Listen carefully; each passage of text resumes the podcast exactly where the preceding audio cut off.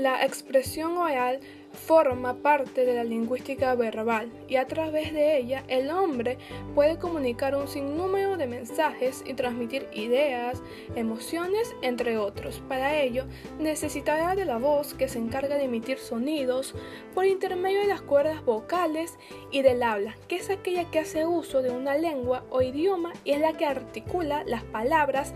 Ambas son necesarias. La voz se encarga de emitir sonidos por intermedio de las cuerdas vocales. El habla es aquella que hace uso de una lengua o idioma para articular las palabras y comunicarse.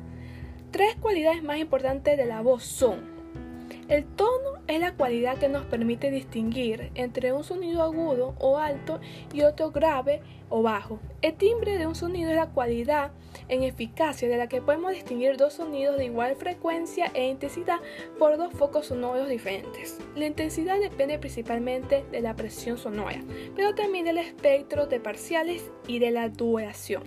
Tipos y clasificación de voces. Existen tres tipos de voces. La voz de un hombre o masculina se caracteriza por ser un timbre más fuerte. En algunos puede ser más grave de lo habitual.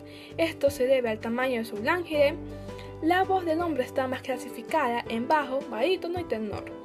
Voz de mujer o femenina. Su entonación es la más aguda. Las cuerdas vocales en una mujer son más cortas, al igual que su lángere que es donde se encuentran la clasificación de la voz de la mujer es el contrato, mesoprano y soprano. Voz infantil. La voz de un infante es más aguda aún. Esto es porque el niño está en proceso de desarrollo y por ende todas las partes de su cuerpo están en etapa de crecimiento.